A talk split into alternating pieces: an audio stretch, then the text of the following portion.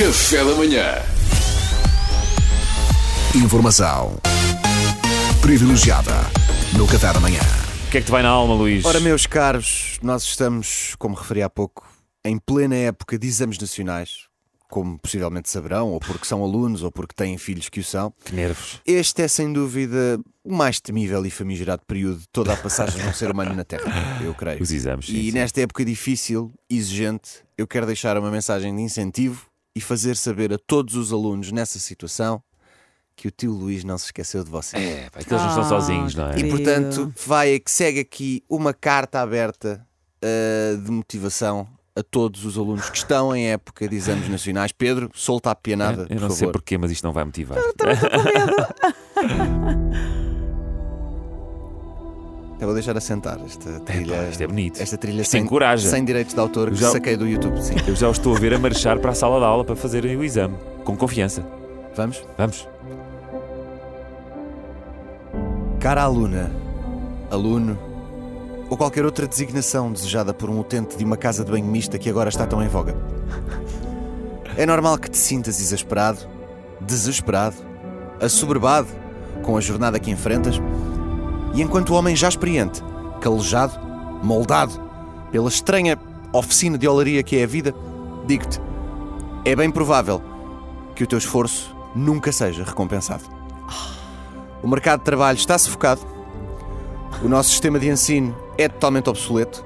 Pronto, já está aí para baixo. As instituições mais preocupadas em formar papagaios que decoram do que cabeças que pensam, esta é a verdade. E estás neste momento a matar-te para adquirir conhecimentos e ferramentas que nunca, mas nunca, mas nunca irás usar. Muito bem. Se sentes que nesta altura a tua vida está demasiado difícil e não tens mãos a medir, é um claríssimo sinal que isto de ser alguém na vida não é para ti.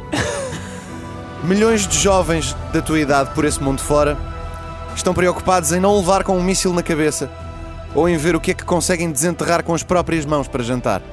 Já tu, sentes que não tens espaço no tablet para todos os apontamentos que te mandam.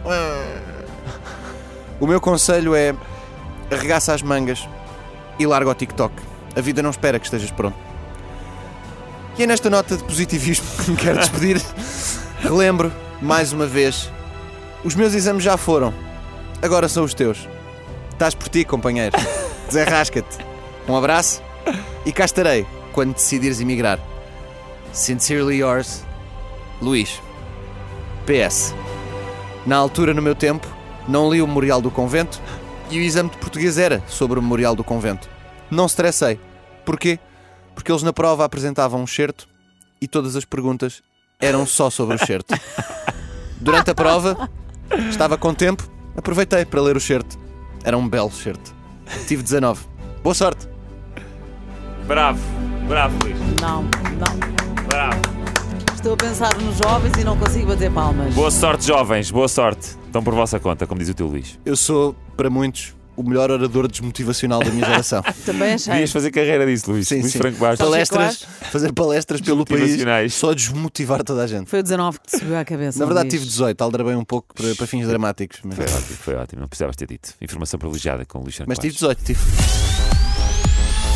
Informação privilegiada no Café da Manhã.